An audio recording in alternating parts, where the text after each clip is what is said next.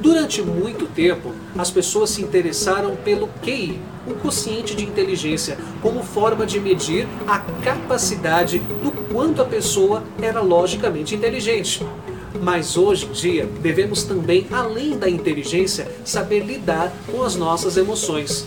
Até porque uma pessoa tomada por um estado emocional muito intenso talvez não haja da maneira mais inteligente, porque o emocional acaba se sobressaindo.